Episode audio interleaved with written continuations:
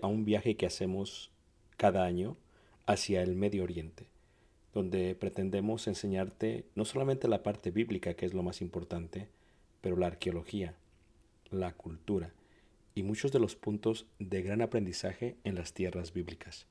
El próximo año estaremos viajando desde Egipto a través del desierto en las jornadas de los israelitas, tocaremos Jordania, veremos una de las maravillas del mundo antiguo que es Petra, subiremos por la tierra de los edomitas, amonitas y los amorreos y entraremos por el río Jordán hacia lo que sería la tierra prometida y finalizaremos con la tierra prometida.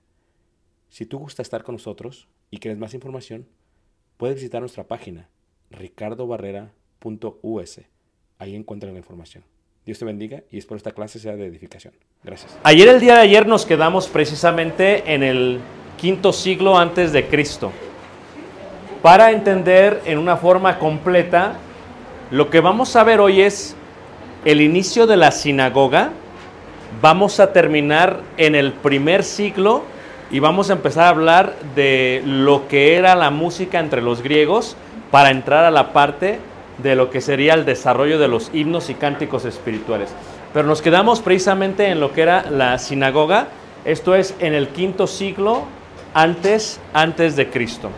Ahora, hemos visto que el rey David colocó una escuela y él fue eh, el que fue el músico o el dulce cantor de Israel, se le llama en la escritura. Cuando el rey David muere, su hijo Salomón es el que toma el trono y el que edifica el templo en el monte Moría.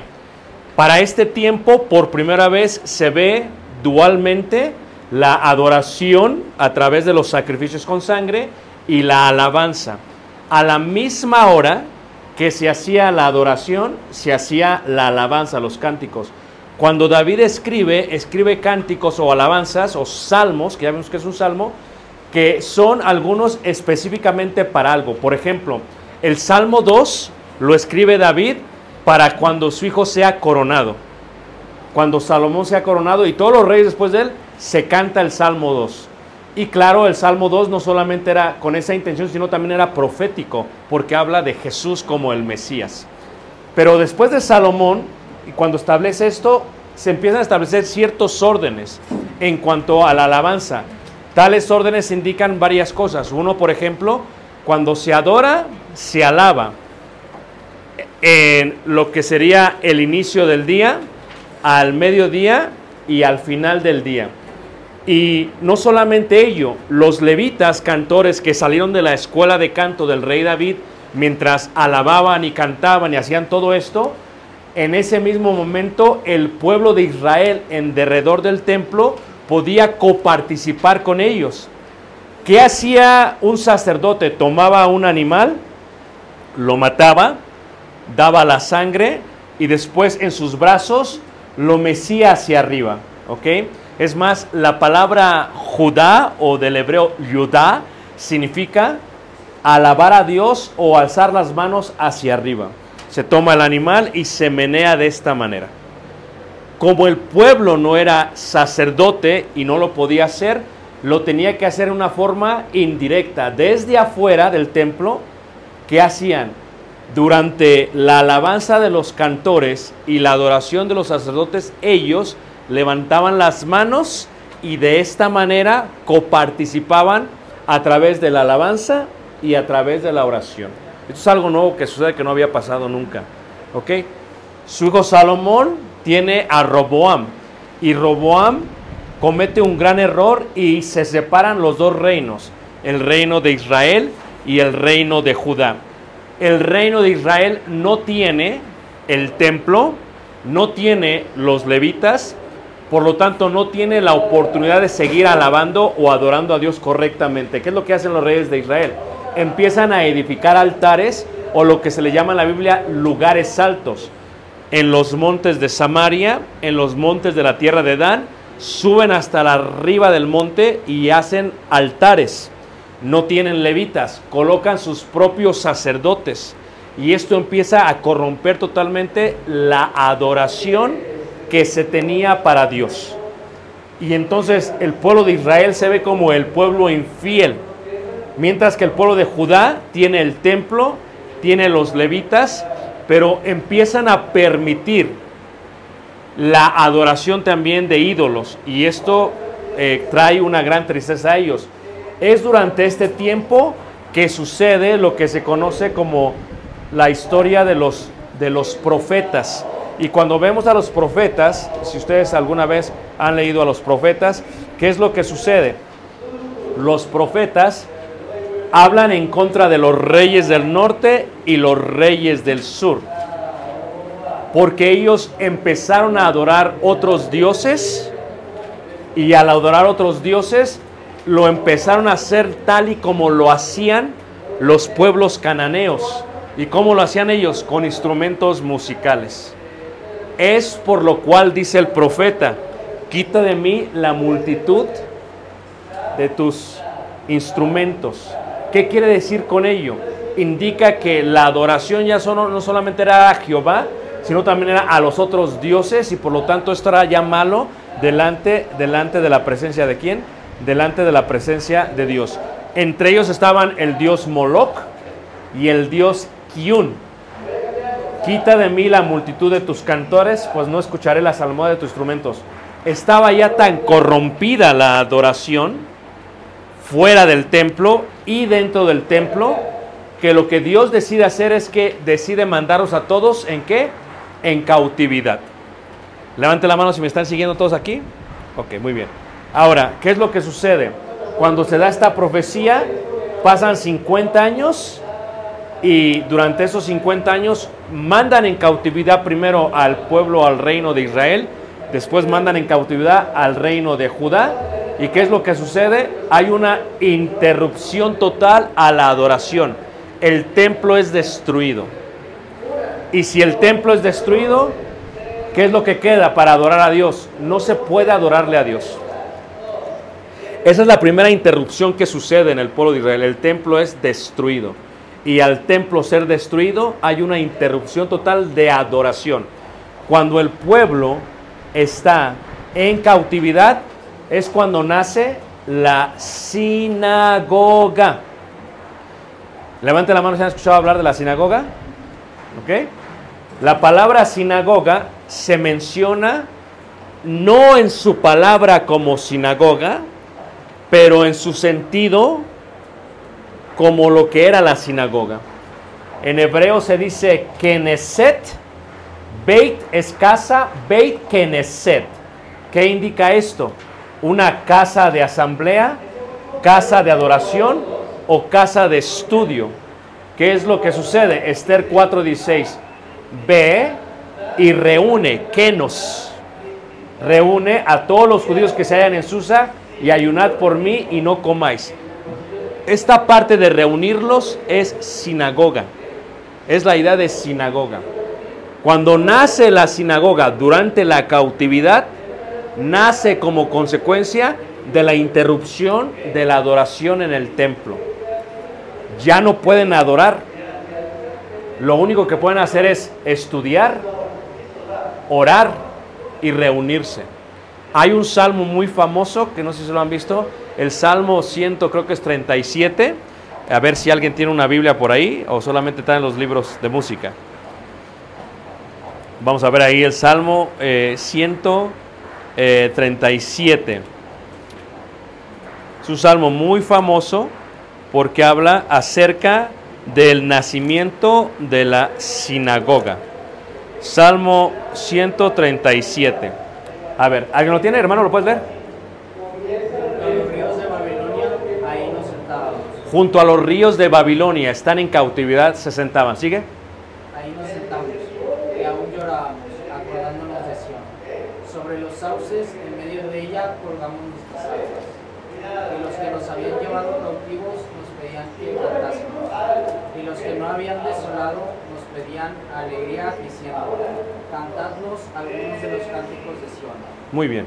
Fíjate, cantarnos. ¿Qué es lo que pasa? Lo que tienen ellos solamente es sinagoga. La palabra sinagoga es asamblea. En el sentido judío, ahorita estamos sinagogue. Esto es un Beit Knesset.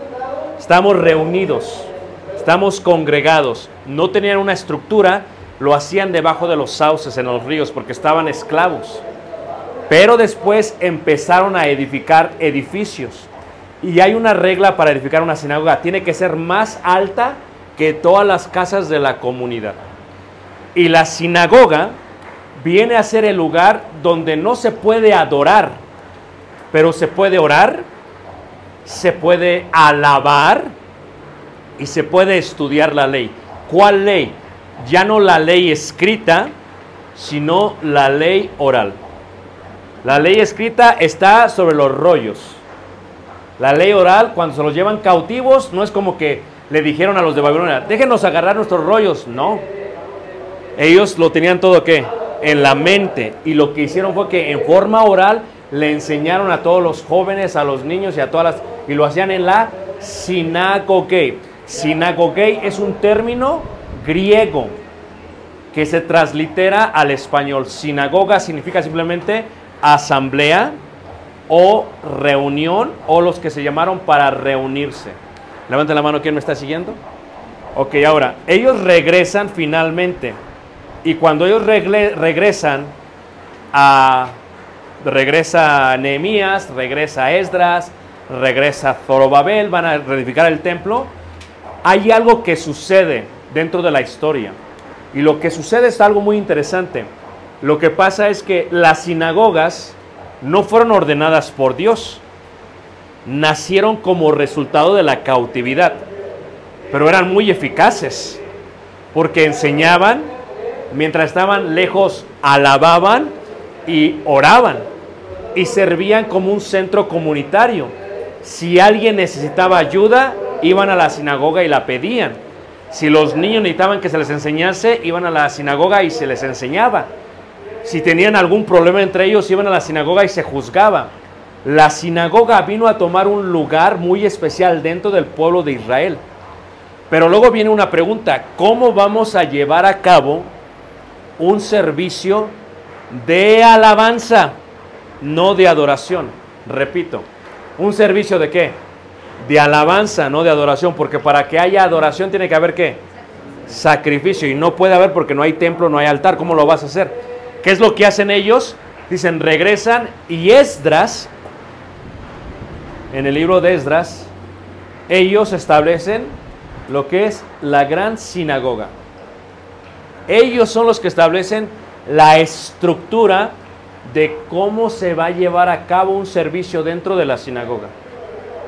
Los judíos son muy ortodoxos. O sea, ellos son A, B, C, D, E. 1, 2, 3, 4, 5. Así son ellos. Nosotros como latinos, como mexicanos, somos así. Ahí se va. Ahí a ver cómo sale. Ellos no son así. Ellos son muy eh, metódicos. Así se va a hacer y así se va. 1, 2, 3 y 4. Eso tiene. La sinagoga hace eso. Ellos dicen, así vamos a empezar un servicio de alabanza para estimularnos dentro de la sinagoga. Vamos a empezar con Deuteronomio 6.4. Todos empiezan de esa manera. ¿Y qué es Deuteronomio 6.4? Oye Israel, Jehová vuestro Dios, Jehová qué? Uno es. Lo hacen en hebreo, claro. Shema Israel, Adonai Alojeno, Adonai Ahad. Así empiezan todos los servicios. Después cantan algunos salmos. Dependiendo el tiempo, es como los van a cantar. Los salmos de ascensión no los pueden cantar porque se cantan para subir al templo. Cantan otros salmos y se centraliza esto, lo hace la gran sinagoga. Y dicen, para empezar un servicio se tiene que empezar leyendo la Torah o la ley de Moisés. No podemos empezar leyendo los profetas. Se tiene que leer la ley de Moisés. Y después, la ley de Moisés es el Pentateuco, ¿ok? ¿Por qué se le llama Pentateuco? Porque la palabra Pentateuco es una palabra griega que significa penta 5, teuco cajas. Los rollos se metían en estas cinco cajas. El Pentateuco son las cinco cajas donde se metían los rollos. Se establece un púlpito en la sinagoga. Se pone una silla a la cual se le llama la cátedra de Moisés, porque Moisés se sentaba a juzgar y a enseñar. El judío ponía, tomaba un rollo del Pentateuco, de la Torah, y después enseñaba a todos los que se congregaban. Shema, Deuteronomio 6.4, Salmos, y luego qué? La enseñanza de la ley. Y después se puede hablar de los profetas. ¿Y qué hacían después? Se podía colaborar con una ofrenda. No con el diezmo, porque el diezmo estaba colocado ¿dónde? En el templo. ¿Quién lo podía recibir solamente? Los levitas. Una ofrenda, cada quien da lo que da, y de esta manera se ayuda a todo el pueblo de Dios. Ok, les quiero preguntar, ¿a qué se les hace esto parecido? ¿Ah? Al servicio de la iglesia, porque eclesia o eclesia es una transliteración griega del griego, del hebreo, de caleo, de sinagogue. Si tú hablas con una persona que es griega, eclesia es eso. Iglesia no es la estructura, es que la asamblea, los que se congregan. Sinagoga es lo mismo. Levanten la mano que me está siguiendo.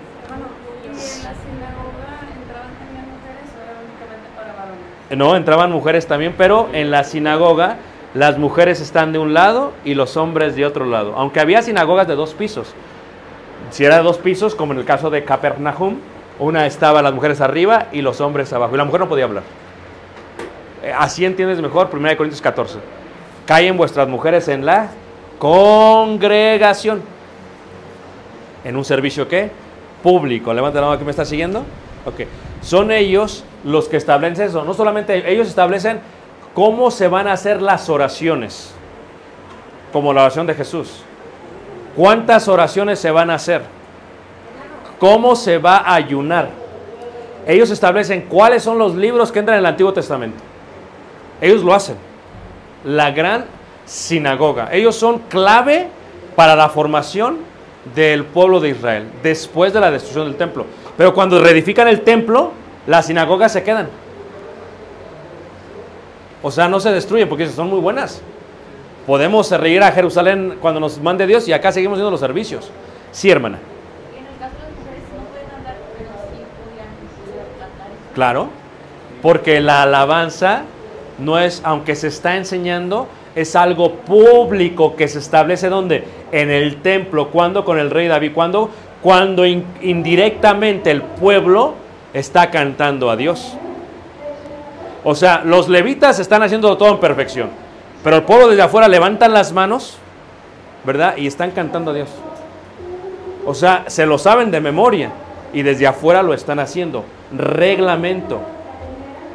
Un instrumento musical como los que diseñó David no pueden cantarse en dirección al templo. Tiene uno que darle la espalda y cantarse porque no puede haber un ruido que no sea un ruido humano hacia el templo. ¿Ok? En la sinagoga se preserva lo mismo. No utilizan instrumentos musicales y lo establece Esdras. Por cinco siglos, desde el quinto siglo antes de Cristo hasta el primero, no hay instrumentos musicales ni en la sinagoga y si hay en el templo es en forma ¿qué? contraria. Levanten la mano, ¿quién sabía eso? No. ¿Ok? Ahora, ¿cómo se forma la sinagoga? La sinagoga se forma con el Anshei Knesset HaGedoha, que es la gran sinagoga. Los 120 escribas que al final del tiempo de los profetas son considerados los que van a ordenar metódicamente la sinagoga. Ven en Nehemías cuando se levanta Nehemías, se dice la escritura que se levanta Esdras y lee la ley. Ellos son los causantes. Los nombres de ellos están en el libro de Esdras. ¿Ok? Ellos dicen cómo van a ser los rituales de oración y de bendición y de otras cosas. Ellos se encargan de todo eso. ¿Por qué esto es importante? Porque cuando tú ves la sinagoga por cinco siglos, en todas las sinagogas se empieza a estructurar. Hay un director de canto en la sinagoga, como había un director de canto entre los levitas cantores en el patio del templo. ¿Por qué? Porque siempre se necesita alguien que dirija. Y los directores de canto pasaban por un entrenamiento riguroso para asegurarse de que lo supieran bien. Los que leían la ley de Moisés no se podían equivocar en la sílaba. Por ejemplo, el día de hoy pasa un hermano y dice, vamos a cantar para animales. Y dices, ¿cómo? No, digo, para animarles. Había una equivocación. O leía la parte del Evangelio de Lucas, un hermano dice, tomó su leche y dijo, anda. No, es su lecho. Esas equivocaciones no pasaban en aquellos tiempos. Ellos tenían que hacerlo todo a la que? Perfección. Y los cantores a la perfección. En el libro de Salmo dice, Selah. No sé, tal vez sería bueno que en un futuro se eh, pusiera una clase de salmos. ¿Saben qué es Selah? Son... ¿ah? Pensé que era como. No. Selah es una dirección del director de canto hacia toda la congregación que está, cantando la alabanza. Es la repetición, ¿no? Es los instrumentos callan en ese momento y todos cantan. Hay varias reglas que vemos en Salmos, que no las vamos a ver ahorita, pero el cantor hacía eso y en la sinagoga hacía lo mismo. Era el que dirigía los cantos. Y de igual manera había alguien que dirigía los cantos y había alguien que dirigía qué? La enseñanza, al cual se le empezó a llamar a rabí, maestro. Rabí es el único que puede leer. Desde los escribas había varios tipos de rabí. En la sinagoga había el rabí, el de en medio, el raboy, el de abajo y el raboni, el más alto. ¿Quién es el raboni aquí? ¿Quién es el rabí? Y el raboy no sé a quién, pero los que están enseñando por primera vez. ¿Me entienden?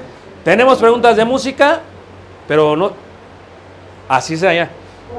¿Me están siguiendo todos? En la sinagoga. En el segundo siglo antes de Cristo se forma el grupo religioso político llamado los puritanos, los farisheim, los fariseos. Y los fariseos son los que educan a todos los rabís. Los fariseos tienen la responsabilidad de todas las sinagogas. Y ellos son los que van a la sinagoga para ver si están enseñando bien. Ellos educan al rabí y se aseguran que enseñe bien al rabí. Ellos son los fariseos y siempre están encargados de todo. Los saduceos se encargan de los sacerdotes en el templo. Los fariseos tienen la enseñanza del pueblo. ¿Quién tiene más influencia? Los fariseos. ¿Quién tiene más conocimiento? Los fariseos que los saduceos. ¿Quién es el elitismo de Jerusalén? Los saduceos. ¿Quiénes son los más pobres? Los fariseos, pero tienen más influencia porque saben enseñar y son totalmente qué? Estrictos. ¿De dónde aprendieron todo esto? De los 120 escribas. Si oras mal, no puedes orar. Si enseñas mal, no puedes enseñar. Cuando vieron a Jesús venir, dijo, bueno, ¿qué está haciendo este? Cuando Jesús se levanta en la sinagoga, Lucas capítulo 4, comete un error según los fariseos. ¿Cuál es el error? Que empieza a leer el libro del profeta Isaías. Ah, eso no se hace. ¿Qué se lee primero? Una porción de la ley de Moisés. Ese es el primer error. Eso es digno de muerte. ¿Cómo los mataban a los que cometían este error? Los amarraban con sus manos, los subían a una pared que estuviese dos o tres veces más alto que ellos y los aventaban de cabeza para morir. ¿Sabían eso?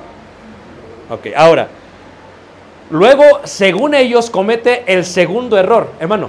Así lo vamos a hacer a los que se equivocan ahora, ¿no? Eh, desde allá, desde el gimnasio de allá arriba, mira. Había un tipo de esquilla para, el- para los que eran de canto, para los que enseñaban canto. Sí, había reglamentos. Los reglamentos tenían que ver no tanto con la música, como se ve aquí, más que con eso, con la acentuación, el paralelismo hebreo y una vez más el sentido del- de, de la rima en el pensamiento. Era gente muy estudiosa y que también hacían, eh, ordenaban salmos dependiendo del servicio. Tenían que tener una licencia, digámoslo así, para poder Sí, enseñar. sí, claro, claro.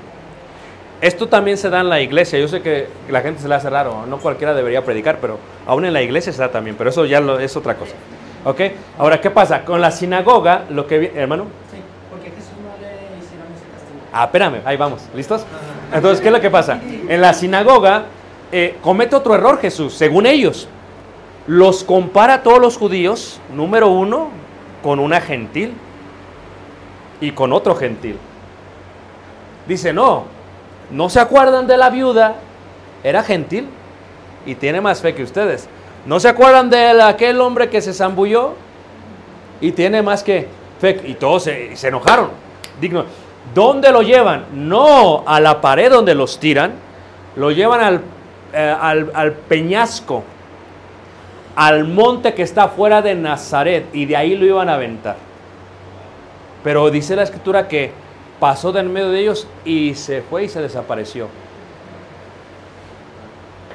Y desde ahí tenían ocasión para matar. Ahora, ¿cómo se fue? Es algo increíble. Eso es en cuanto a Jesús. Levanta la mano, ¿me están siguiendo todos? Ok, ahora. La sinagoga establece, reiteramos, los libros del canon. Eso lo pueden leer ya un poquito después. Establecen toda esa parte. Ahora, ellos establecen algo en cuanto a la música que es muy importante. ¿Ok? ¿Y qué es lo que establecen ellos? Establecen la cantilación, el Nusak Nigunim, número uno. La adoración se llevaría a cabo en el templo de Dios, pero a causa de la ausencia de los altares y el templo durante el exilio, en la sinagoga se llevaría a cabo la alabanza y la estimulación. Esto es algo muy importante. Cuando nos reunimos en la iglesia, ¿por qué podemos llamarle servicio de adoración? Porque hacemos memoria del cuerpo de Jesús, o del sacrificio. Si no, debería ser correctamente llamado un servicio de alabanza. ¿Para qué alabamos? Para estimularse. El Nusha y el Nigunim es para estimular al pueblo. Nos juntamos para estimularnos. Por eso, eh, en la pandemia, cuando ocurre esta parte de la parte eh, del Zoom y la parte virtual, no es posible estimularse de la misma manera. Está de ausente esa parte. En el canto no es lo mismo cuando estamos todos juntos que cuando estamos todos en sus cuartos. porque uno se estimula, ¿ok? Ahora, tenemos un altar mucho mejor, dijo Jesús, y lo compara a Jesús. Es decir, un sacrificio fruto de qué? Que confiesa en qué? Su nombre. Aquí se empieza a unificar por primera vez. Templo y qué? Por eso la carta dice que nosotros somos el templo del Dios qué? Del Dios viviente. ¿Ok? Ahora, esta cantilación hay un cierto tipo de clasificación. Vino a ser en la iglesia un sacrificio de alabanza, es decir, fruto qué? Fruto de labios. La cantilación se hacía con cantos extraídos de la Biblia durante el Shabbat o el día sábado, el día de reposo. Es como se hacía en la sinagoga. ¿Ok? Y, luego viene la parte del musaj. Se refiere al sistema de melodías y cantos en relación con la liturgia de la sinagoga. Quiero preguntar si alguien sabe qué es la liturgia. ¿Ha escuchado esta palabra? ¿Quién no sabe de lo que estoy hablando? Ok. Ahí va, vamos, ahí va, ¿listos? Liturgia es un término griego que habla del servicio en el orden establecido para los rituales de los dioses. Liturgia es orden espiritual. ¿Ok? La palabra está en la carta de Filipenses.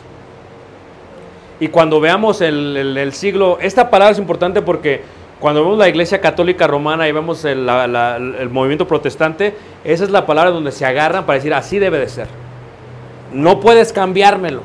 Así va a ser y así va a ser. La liturgia es así. Pregunto yo, ¿hay un cierto orden en lo que hacemos como iglesia, sí o no? A ver, díganme uno de ellos. La oración primero. O sea, siempre decimos, tenemos que qué? Pero la pregunta sería, ¿quién la estableció? Luego viene la pregunta, ¿cuándo se hace la cena del Señor? ¿Antes del sermón o después? Tú dices, estás pensando en tu congregación. Eso es lo que los escribas hicieron. Va a ser así, va a ser así, va a ser así, va a ser así, va a ser así. Ellos lo que hicieron fue que aclararon toda esa, toda esa parte. ¿Ok? El musaje es esa parte de melodías. ¿Ok? Ahora, tenemos el amidah, que es una oración silenciosa y pieza central en los servicios de la sinagoga. Eh, cuando uno canta, eh, Dios su pueblo canta. ¿Ah, no dice himno? Y usted repite. Dios, una misma alabanza. Canta para ti. Al único y verdadero Dios. Ale, ale, aleluya. En la gloria moras tú. Tú eres único. El único y verdadero Dios. El único y verdadero Dios. El único y verdadero Dios. El único y verdadero Dios. El único y verdadero. Eso es lo que es. Es hacer una alabanza silenciosa, que apenas se oiga como un susurro. Eso lo hacían en la sinagoga también. No lo practicamos mucho nosotros. En Elgin lo practicamos, pero no, no las congregaciones. Donde empieza una persona cantando bien suave y todo el himno es suave. Y le da un ambiente muy distinto a cantar en voz alta. ¿Ok? Ahora, luego también tenemos el Lekha Doti, que indica el inicio del sábado. O sea, ellos tienen una forma de orden para todo lo que están ¿qué? haciendo. Levante la mano, ¿quién me está siguiendo? Reiteramos, todo esto no se hacía con instrumentos. Todo esto fue el cambio. Pienso yo, ¿ok? Creo yo que la sinagoga, por voluntad de Dios, es el tiempo de transición entre la adoración en un solo lugar, que es el templo, a la adoración en muchos lugares, que sería en la iglesia. Repito esta idea que es muy importante, ¿ok? No lo dice la Biblia, pero creo yo que la sinagoga es el tiempo de transición entre la adoración en un lugar, que era el templo, al monte Moría, al monte Sión, y en varios lugares que vino a ser la sinagoga en todos lugares. ¿Por qué? Porque cuando la iglesia primitiva comienza, los discípulos se reunieron por primera vez en la casa de la suegra de Pedro. Y lo dice la Biblia.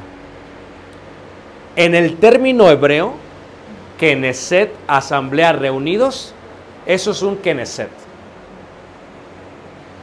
En el término, eh, quiero decirlo para que no se vayan a malinterpretar, término griego, eso es una eclesía. En la, en la idea de lo que significa. ¿Todos me están siguiendo? Después, cuando inicia la iglesia, las sinagogas fueron convertidas, no todas, porque Pablo, porque no me avergüenzo del evangelio, el cual es poder de Dios para salvación. Primeramente a quién? Y después y también a quién? O sea, primero al judío. Cuando él iba a predicar, ¿a dónde iba primero? A las sinagogas. Y la estructura de las sinagogas queda así. No tengo mucho tiempo para explicar porque estamos en la música, ¿ok? En la sinagoga había presbíteros, un cuerpo de ancianos. En la sinagoga, antes de Jesús. Y hay evidencia, y la pongo en uno de los libros. En, en Egipto, en Anazolia, hay evidencias de, de los presbíteros. Había siervos que atendían las necesidades de todos, diáconos, directores de cantos, rabís, predicadores. ¿Todos me están siguiendo? Se daba ya una ofrenda y lo único que no había era la cena del Señor. Tú entrabas a una sinagoga, es como entras a la iglesia de Cristo, el día miércoles. Así era. Pero era muy qué? Mínimamente 12. 12 para que empiecen el servicio, si no, no pueden. Varones, si no, no pueden. Entonces, ¿qué pasa?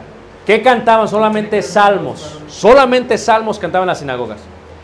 Cuando Pablo empieza a predicar y Pedro y se convierte en una sinagoga, pasa de ser sinagogue o eclesia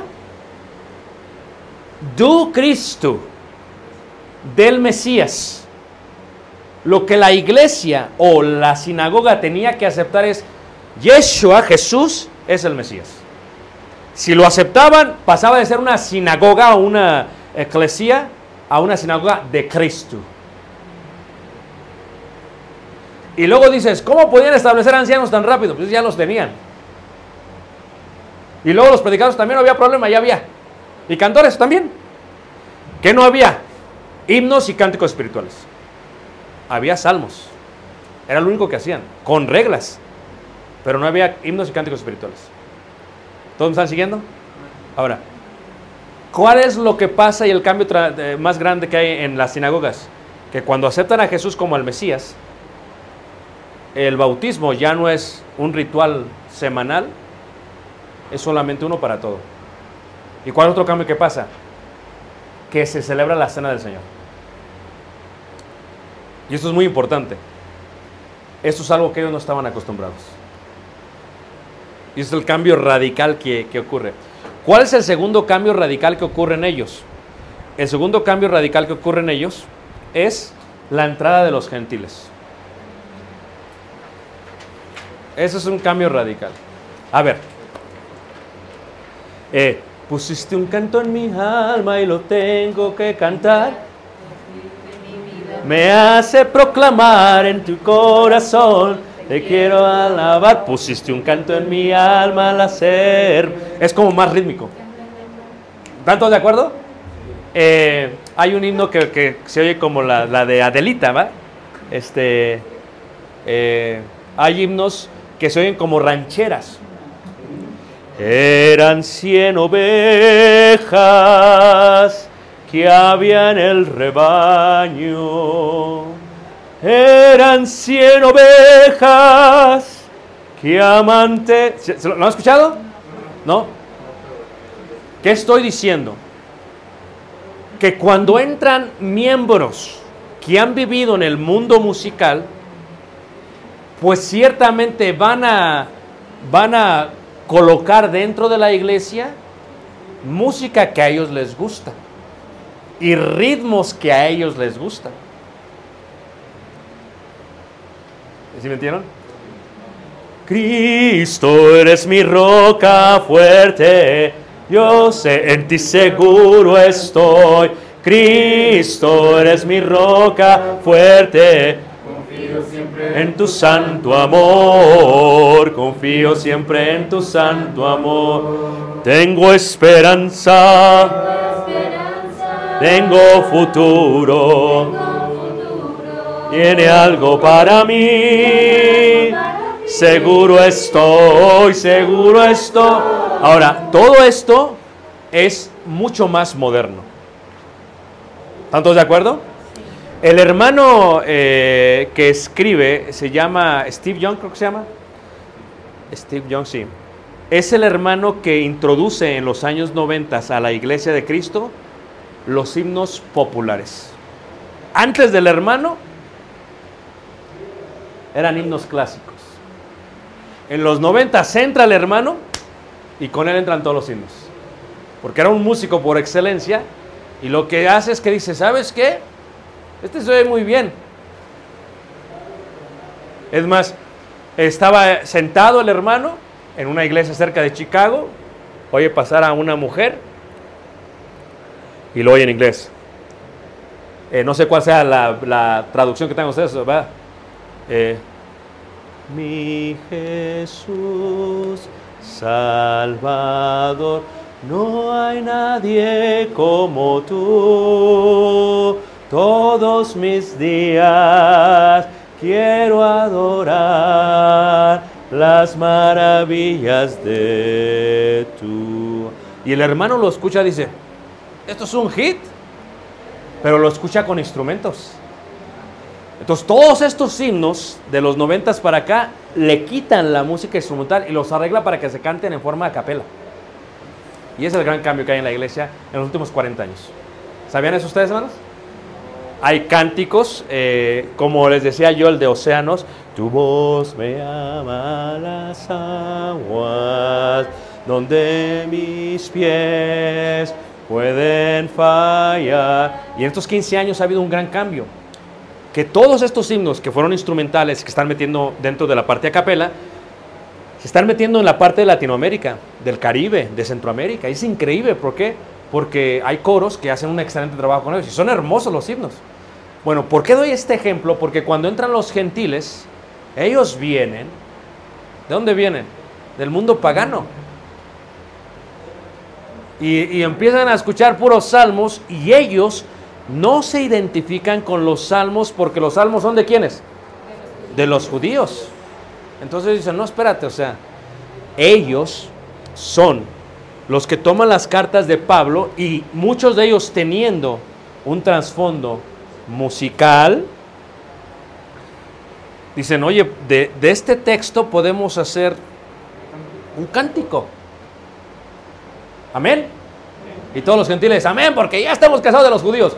Porque hubo un de veras hubo un choque grandísimo entre los judíos y los gentiles. No los querían unos a otros, se, aborrecían. ¿Dentro de qué? De la iglesia. Entonces, ¿qué pasa? Cuando los judíos ya son la, minoría y la- toda esta, imagínate toda la iglesia gentil, ya sin judíos, dicen, no, ¿qué vamos a estar cantando sus salmos? Nosotros nos hacemos nuestros propios himnos. El himno es, por lo tanto, una inspiración humana que tiene contextos bíblicos o contextos espirituales. ¿Ok? Levanten la mano, ¿quién todavía está conmigo? Ok. ¿Puede repetir eso? Sí, porque a veces hasta a mí se me olvida cuando lo digo. Ok. Eh, son los himnos una inspiración humana con un contexto espiritual bíblico. O sea, cuando una persona escribe lo que es un himno, es poesía griega. Eso es lo que es. Pero tiene que ver con la Biblia. Ahora, con la entrada de los gentiles, ya no hay tanta ya no son tan estrictos. Ya son más, ahí se va. Por eso ves que la cena del Señor se emborrachaban y, o sea, ellos ya hacen un desastre. Los judíos no. Ellos hacen un desastre. ¿Qué pasa con los cánticos? Hacen himnos. Ven una carta de Pablo y dicen, oye, hay que hacer un algo de esta, ¿no? Ah, se puede hacer aquí, se puede sacar esto y dice, eh, se puede hacer algo al respecto, ¿ah? Y eso es un cántico espiritual. Y ellos empiezan a tener sus servicios ausentes de los salmos, llenos de himnos y cánticos espirituales. Ah, pero cuando la congregación era mixta, tiene que haber salmos. Por eso Pablo, como en Corinto decía, alguno de ustedes trae salmo. Porque como todos, hay himnos, himnos favoritos que tenemos todos, ¿o no es cierto? ¿Y cuál es tu himno favorito que tienes tú? Yo tengo himnos favoritos. Hay himnos que, que son para Dios, pero, o sea, yo si no los pudiéramos cantar, para mí gloria a Dios, pero no sé ustedes. Hay himnos que no sé, o sea, y, el- y- mi error fue decírselo a la iglesia y cuando los escogemos como congregación, todos, el uno, el uno, siempre, ay, bueno, ya, el uno. Pero, entonces, cada quien trae su, su salmo y cuál es el favorito. ¿Cuál es tu himno favorito, hermano?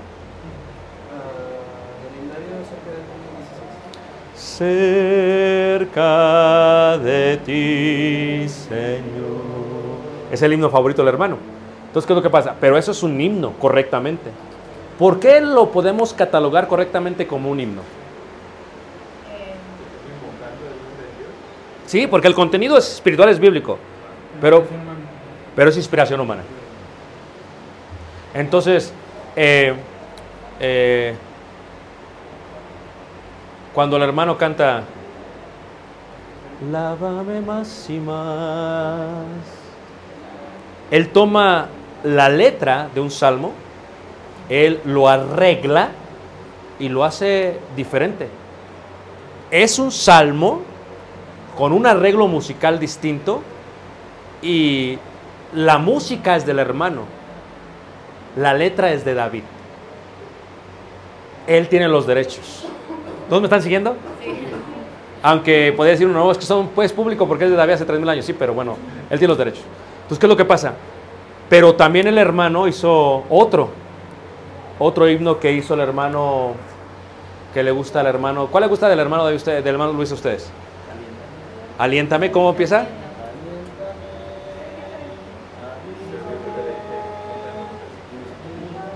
Entonces, este ya sí podría ser un qué? Un himno. ¿Me está bien la diferencia? Entonces, luego, ¿qué es un cántico espiritual? Ah, el cántico espiritual es sus porciones de... de- hay, hay himnos muy pequeños que salen de, de algunos versículos. Eh, yo tengo algunos, pero ustedes también... tienen- Entonces, cuando Pablo escribe a los Efesios, es una iglesia judía y en su mayoría gentil. Entonces habla, dice, salmos o himnos, cánticos espirituales, y tiene que incluir salmos. Eso es lo que tienen que entender acerca de la iglesia. Pero ¿por qué pasó esto? Porque los gentiles metieron todo esto dentro de lo que sería la iglesia, la iglesia primitiva. Yes. Entonces, diferencia entre himnos y cánticos, cánticos espiritual- espirituales. El himno es una poesía humana. Yo lo escribí. Yo lo hice. El cántico espiritual es una porción de las cartas. No lo escribiste tú. Nada más estás cantándolo y repitiéndolo. Hay muchos, este. eh, en el amor no hay temor, porque el amor echa fuera el temor. En el amor no hay temor, porque el amor echa fuera el amor. Porque Dios es amor, porque Dios es amor, porque Dios es amor. Eso, eso es un cántico espiritual porque se toman un versículo y pum. ¿Sí ven la diferencia? También el de ame uno al otro. ¿Ah? Bueno, ama uno a otro, el amor es de Dios. El que ama es nacido y conoce a Dios. ¿Sí? De primera de Juan, creo. ¿Cómo lo hago yo para, o sea, si yo escribo un himno, cuál es la diferencia entre, entre que sea un himno y que sea un testimonio? Porque hay un canto que empieza con, yo estaba solo.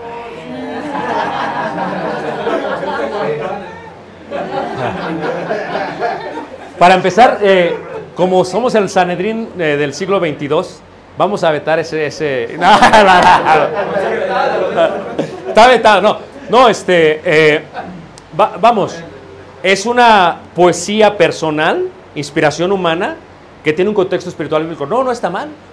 Es más, sublime gracia del Señor.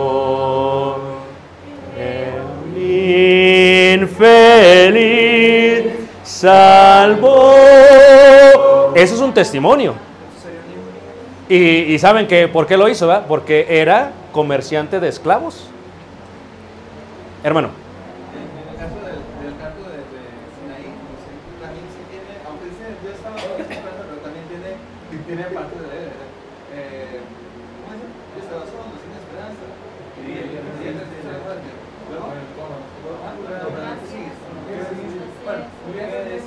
Dice en Efesios que nosotros, si no hubiera venido Cristo,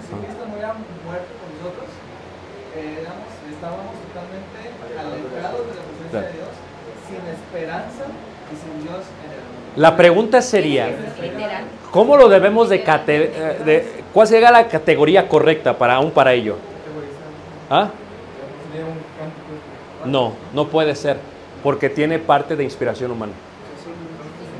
Aunque tenga un versículo, pero tenga, se añada, automáticamente elimina la otra parte. Es un himno realmente. ¿Todos me entendieron? Queda como himno. Hay, hay un himno que, que para mí es uno de los favoritos y lo escribió un hermano de, eh, de Baja California. Es uno realmente que para mí hizo un trabajo espectacular. Es el que dice, este, el de, sí, y empieza. No anduve sin ti, mi vida perdida. Me gusta más rápido, más movido, ¿verdad? pero cada quien. Es que a mí me gusta ese mucho porque dice eh, que me adoptó y es, es algo, dices, wow, eso es. ¿Y saben la historia del himno? El hermano estaba en las drogas, muy metido en las drogas, y salió de las drogas y se convirtió al Señor. Ya después, reitero, luego le quieren quitar al pobre hermano los derechos, pero eso ya es otra cosa, que no voy a entrar en ese detalle porque tal vez aquí me metan problemas. Muy bien. pero en el libro de historia sí lo pongo, ¿eh? Lo pongo porque hablé con él. Entonces no importa si no es literalmente una porción de la Biblia, o sea, de que eh, tenga la, la cita bíblica, digámoslo así, bien, y, o la acomoden a- para, para que suene bien en el canto, y, pero es sacado como que de la Biblia, no importa. Eh, si se le añade, eh, es mi comprensión que si se le añade una frase o una palabra que no era parte del...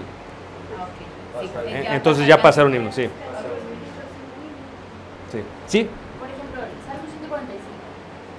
Al añadir la melodía sigue siendo un salmo. Cuando lo cantamos en ¿Cuál es el 145? Mi Dios, mi Rey, y bendeciré tu nombre eternamente y para siempre. Ahora, este es un salmo, porque lo que pasa es que aún ellos lo que hacen es que para que acomode la, la rima en español, lo acomodan. Un judío te diría, no, no, no, no me lo toques. Tiene que ser en orden, pero entendemos por qué lo hacemos nosotros. Entonces. Sí, ese es salmo, porque no, no lo puedes cambiar. Muy bien. Entonces, hasta aquí. Entonces, con la entrada de los gentiles viene lo que es la música del año 100 al año 1600 después de Cristo. El himno más antiguo en cuanto a la alabanza a la Trinidad cristiano contiene palabras griegas y la notación vocal en griego. Y aquí disculpen el error, pues lo apunté. El himno fue encontrado en 1896, pero data a un papiro de Oxyrhynchus en Egipto a finales del tercer siglo después de Cristo. Ese es el himno más antiguo que se ha encontrado. Me refiero a que tenemos la que, pero, pero, en Egipto y en Turquía hemos encontrado porciones de himnos sobre la pared. ¿Ok? Eh, yo hablo de esto en el libro de la Iglesia de Cristo.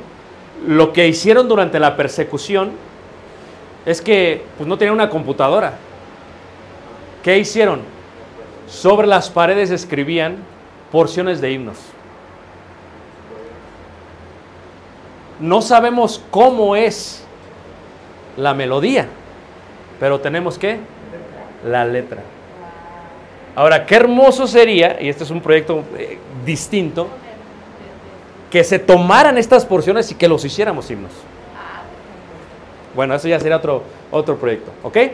Ahora, solo contiene la parte final de las últimas líneas y está tan maltratado que no se puede reconstruir. El himno muestra influencia de las ideas griegas en cuanto a la música y escalas. Así que si tenemos que trazar la historia de los himnos modernos, deberíamos empezar con la música griega. Hermano Luis. Ah, Dice Ángel que él está puesto para ir y verlas. Ah. Sería muy, muy bueno. Yo siempre que hago un viaje, porque Caleb siempre me dice, cuando hacemos un viaje, dice, eh, ¿esto es viaje de placer, papá, o es viaje de investigación? Siempre me sale lo mismo.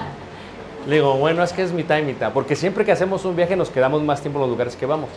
Por ejemplo, hemos ido a Egipto varias veces y llegamos antes o nos vamos después. ¿Para qué? Porque hay lugares, como este lugar que se ha mencionado, que tengo que visitar, pero con el grupo no lo puedo llevar. Así que voy solo, porque me gusta sacar fotos e investigar. Hay cosas que están todavía escritas que, que no, no han salido a la luz, especialmente en español. Porque el mejor material en cuanto a arqueología está en hebreo y en inglés. En español hay muy poco. Entonces, la música griega, ¿ok? ¿Todos están conmigo? Empezaremos con Pitágoras de Samos, 582 al 500 antes de Cristo, en el tiempo de la sinagoga, ¿ok? Un filósofo sabio, su perspectiva de la vida incluye un interés muy amplio por números, descubrió un estudio de las matemáticas y dijo que la base de la creación está conectada en ello. Pitágoras descubrió que los tonos musicales podrían medirse en números a través de la medida de las vibraciones. ¿Qué es lo que hacemos nosotros? Vibraciones, ¿qué es lo que hacemos? Le decía yo al hermano Luis que en, en Abelín, cuando te hacen el examen en el cuarto grado, eh, el próximo año para ustedes, que, que hay, este, que hay este, un sistema de, de lectura de música y que tú te pones este, el micrófono con los audífonos y te ponen la música. ¿Ah? Do, do, do, re, do, do, re, mi, re, do, do, re, mi, fa, mi, re, do. Entonces estás tú cantándolo, pero cuando tú lo cantas, va contigo la, la computadora. Y si te equivocas en el tono, te marca X. Y eh, tac, tac, tac, tac, tac. Eh, eh, y ahorita, aún en Amazon, puedes conseguir, me imagino, eh, y, tú, y te ayuda a perfeccionar en cuanto a la tonalidad de una manera increíble. Y eso es muy bueno, es un sistema de computadora muy bueno que, que recomendamos. Pero ¿quién? Este Pitágoras es el que se le ocurrió. Se le ocurrió en el tiempo de la sinagoga. ¿Ok? Tenemos Aristóxeno eh, en el 330 antes de Cristo desarrolló las escalas musicales en la forma de tretacordio, cuatro escalas que iniciaban y terminaban en la cuarta. O sea que tú tienes a los griegos, ellos son los que la empiezan a hacer. Y la iglesia primitiva, en el primer siglo la mayoría eran griegos. Tienen toda esta influencia. ¿Ok? Estas escalas vinieron a ser conocidas como modos. Un modo era como una escala diatónica en una clave específica. Pero los antiguos no veían la música o sus tonos en una secuencia lineal o escalas lineales, como lo vemos nosotros el día de hoy. Ellos veían los tonos musicales como una línea de melodía corta, por lo cual hay 35 posibles combinaciones de la escala de 4. ¿Ok? No, bueno, iba a decir que lo ven como, lo ven como un motivo, una línea de, de melodía corta. Esa Exacto.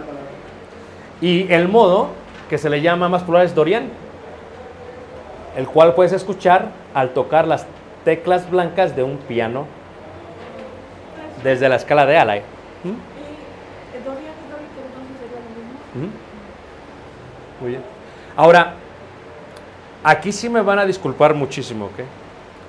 Cuando hago las investigaciones, a veces no tengo los términos correctos. Porque yo lo veo o en inglés o en griego. Y luego a veces no tengo tiempo para buscar. Y me dijo Luis, dijo, es que lo necesitamos escrito. Dije, yo tengo en presentación no escrito, entonces ahí me tienes escribiendo la mayoría de este material apenas. Entonces, si hay errores, disculpo por ello, tendríamos que tener las cosas correctas, ¿ok? Muy bien, eh, cantos, ¿ok? Un canto es una canción cristiana, dicen ellos, la cual se canta a capela. ¿Cuál es la idea de a capela? La palabra a capela. Capilla. ¿Ok? ¿Instrumentos? No. Muy popular en aquellos primeros siglos. ¿De dónde sale? De la iglesia de Cristo. Ahora decimos a pues estamos, sabemos de lo que estamos, ¿qué? De lo que estamos hablando. Una variedad de cantos se desarrollaron en los primeros siglos en la iglesia. La variedad estaba ligada bajo las culturas regionales, bajo el imperio romano. En la parte este del imperio romano, una lista de cantos evolucionó entre los sirios y otros en Constantinopla. ¿Qué es Constantinopla? Es lo que se conoce hoy en día como Estambul. Y Estambul es lo que separa el mundo occidental del mundo oriental. En el puente o lo que se llama Bósforos. Tú te sientas ahí y estás entre... Es increíble. Y, les quiero decir que para mi esposa, para mí, Turquía es uno de los países más bellos que hemos visitado. Si tienes chance, bueno, si quitas a Suiza, porque Suiza sí se la... Suiza se come a todos, pero es porque todo es muy caro. Pero Turquía es muy hermoso porque también la comida es muy similar. La carne asada, siempre te ponen salsa, chile picante, muy rica. Muy bien, en la parte occidental del imperio aparecieron cantos ambrosianos, os vamos a hablar un poquito de ellos, y después los cánticos gregorianos. ¿Alguien ha escuchado estos cánticos? Ok. Bueno, ahorita vamos a ver un poquito. Los franceses cristianos evolucionaron los cánticos galos y los cristianos españoles, ¿ok? ¿Ah? Los cánticos mozárábicos. ¿Por qué? Porque la parte de Arabia tuvo una gran influencia dentro de España. Es más, si tú visitas Granada el día de hoy, vas a los jardines de Granada, este tipo de jardines, parece que estás en Arabia Saudita o que estás en Egipto o en Jordania, es increíble lo que hace. ¿Ok? Hermano. Igual, por ejemplo, en, en España, cuando escuchas el, el flamenco, tiene mucha, mucha influencia de, de, de, de los árabes. De hecho, si nosotros fijamos que España nos conquistó, ¿verdad? Nosotros como 400 años, 500 años, España estuvo conquistado por Arabia mil años. Tienen mucha más influencia de Arabia que nosotros de España. Totalmente. Y, por ejemplo, eh, Guadalajara, Guadalajara, Guadalajara, es realmente un pueblo en donde? En España. Pero, ¿qué significa Guadalajara? Guadalajara es una palabra árabe. Wadi, la jara, Alá. Alá es Dios.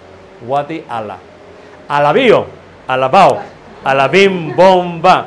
Es una petición al Dios musulmán de buena suerte sobre la gente. ¿Sabían eso?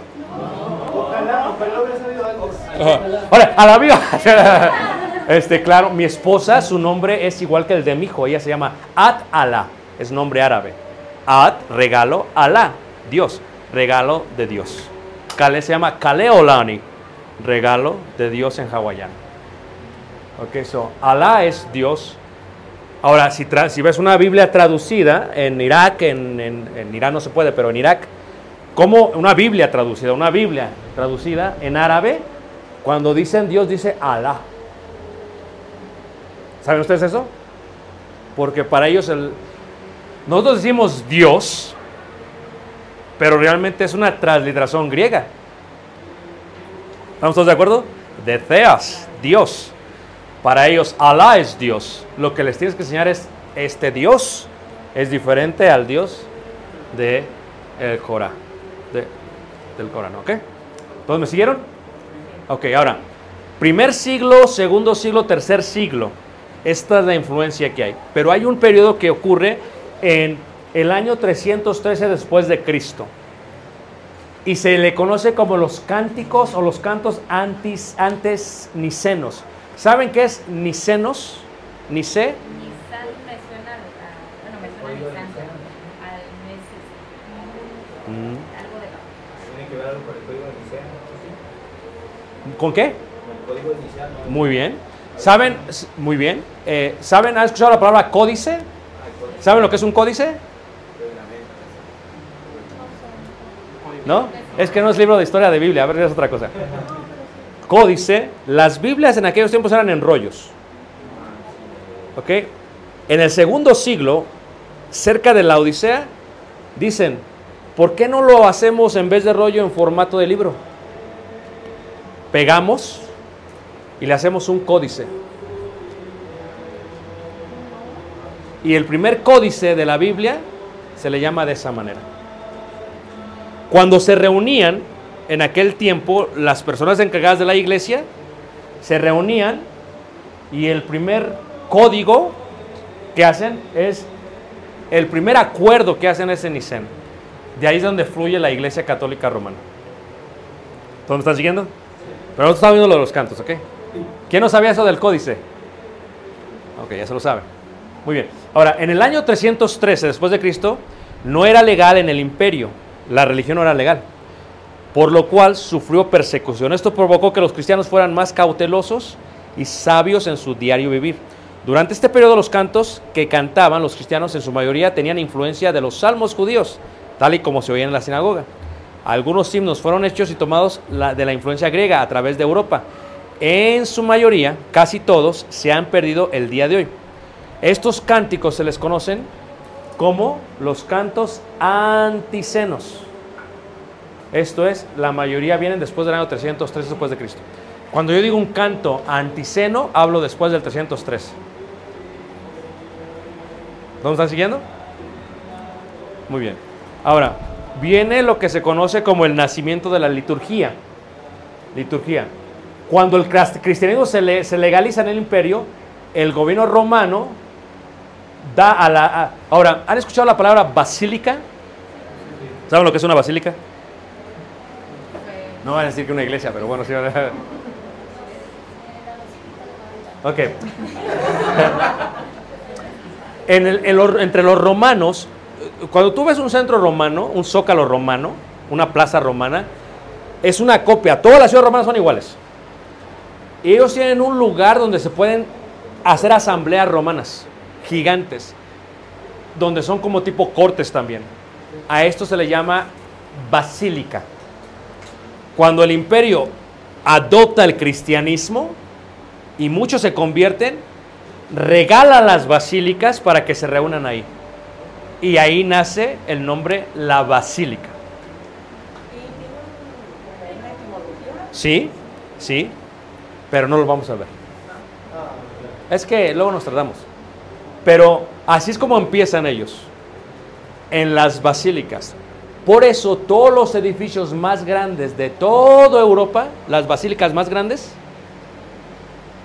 son de la Iglesia Católica Romana. Nosotros estuvimos en Florencia la semana pasada. Estás en Florencia y ves la Basílica de Florencia, hecha de mármol. O sea, estás hablando de un dineral. Eh, Increíble, es así como que te quedas como, wow. ¿El terreno cuánto vale? Era romana. Se la regalaron a los católicos y ahora es católica por tanto tiempo. Lo mismo ves en España, en Barcelona, ves en Madrid, ves en Francia, todos estos lugares. Pero de Turquía, de lo que es eh, Constantinopla para allá, porque se rompen. Cuando se rompen es cuando sucede eh, eh, lo que podríamos llevar eh, entre los cánticos. Hay una gran diferencia los cánticos de este lado y los cánticos de este lado. Hay una gran diferencia. La liturgia indica que va a haber también métodos para hacer los servicios de adoración. Y los va a establecer la Iglesia Católica ¿qué? Romana. ¿Ok? Levanten manos me siguen. Esto es, estos edificios aparecieron en muchos lugares ciudades. Algunos trataban de definir el liderazgo, lo cual creó algunos problemas prácticos para conducir las asambleas. La solución fue empezar a colocar un orden de la manera en que se llevan a cabo los servicios de la iglesia. Uno de los ejemplos eran, ¿puede la mujer participar al cantar? Algunos estaban de acuerdo y otros en contra de ello. La mayoría de las sinagogas en Palestina fueron quienes más se opusieron, por otro lado, las iglesias gentiles apoyaron la idea de las mujeres como cantoras. So, tú llegabas, y tú lo ves ahora, ¿ok? Yo he ido a, yo he estado acá en todos los países del, del Caribe, ¿ok? Entras a un edificio en Santo Domingo, todas las hermanas tienen velo. Iglesia de Cristo, ¿eh? ¿Sabían ustedes eso? Velo. Cubierta la cabeza. Ahora, y en algunas iglesias, cuando decimos, por ejemplo, este, cuando se hace hombres en el coro, ¿y qué? Y mujeres. Denme una idea de un coro.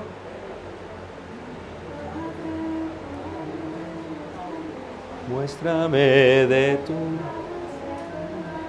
En algunas iglesias no lo puedes hacer.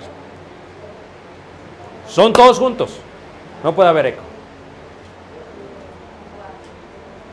Hay himnos muy bonitos. Uno los, creo que uno de los himnos más bonitos que ha hecho el hermano también es el de Más que Vencedores. ¿O no es cierto? Más que Vencedores es un himno muy bonito, pero requiere mucha experiencia y muy buena dirección. Pero hay iglesias en Sudamérica que no, no, no. Si no entendemos el himno, no lo puedes cantar. No, se puede cantar uno sobre el otro. Entonces, cuando uno va, preguntas primero, a ver, ¿cómo voy a estar? Lo que tú tienes que entender es que no en todos los lugares cabe uno. Tienes que adaptarte. Y lo que pasó en la iglesia fue eso. En ciertos lugares la mujer no puede cantar. No, menos. Hablando de, estamos hablando del siglo III, el tercer siglo después de Cristo. ¿Qué les parece eso? Increíble, ¿a poco no? Ellos establecen la liturgia y dicen, de esta manera se va a hacer. Los cantos del este, ¿ok? Tienen su propia liturgia. Y aquí nos vamos a quedar. Nada, pues es que mañana, pero luego me voy. Y, y- y vamos a entrar después de ello. ¿Ustedes saben por qué se le dice misa a la misa? ¿Ah? Mañana lo vamos a ver. Misa es la separación. O sea, la cena del Señor la toman los qué? Los fieles, los creyentes. Y si hay un invitado, ellos no la toman. ¿Amén? Ellos dijeron, no, mira, ¿sabes qué? Eh, cuando sea la cena del Señor, vamos a, despedir a todos los que son invitados. ¿De veras? Y hicieron dos edificios en el mismo edificio. Y los que no participan van a uno y los que sí a otro. Y los que sí participan, a eso se le llama en latín la misa.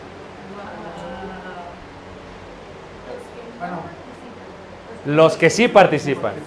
Los que no participan no pueden entrar a la misa.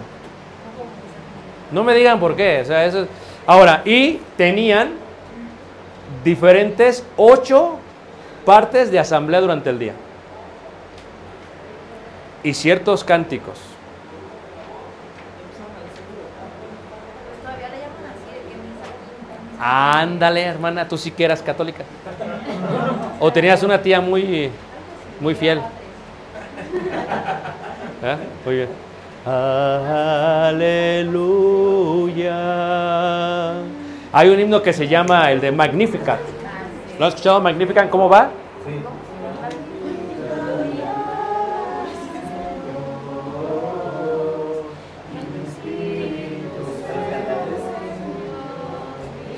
Es, es un himno católico cantado a la Virgen María.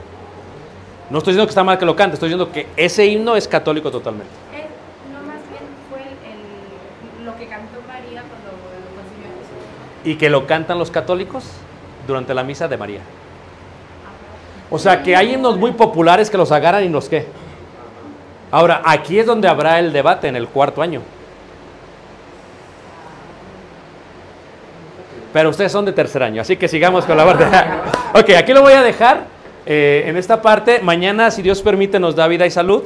Entraremos a, a esta parte, el nacimiento de las notas musicales. ¿Por qué, por qué es tan importante Guido de Arezzo? Ok, yo creo que lo han oído hablar todos. Hablaremos este, cómo es que sale eh, esto de do, re. Ya, yo creo que ya se lo saben todos cómo, ¿ya saben cómo nace? Y por qué le cambian y cómo es que el cántico de él lo tomaron de esa manera y por eso lo cantan en latín de esa manera. O sea, do, do es por dominos, ¿verdad? Por Señor. Ya eso lo veremos mañana si Dios permite. Muy bien, y lo dejo, voy a dejar 10 minutos para preguntas en cuanto a esta lección. Se me acabaron los regalos, lo siento mucho, pero, pero es que también pues está, está- está caro, ¿no? Ya acabo de llegar de Suiza, entonces no se puede. Eh, me la acabé, me la acabé Suiza. Preguntas, preguntas en cuanto a esta lección.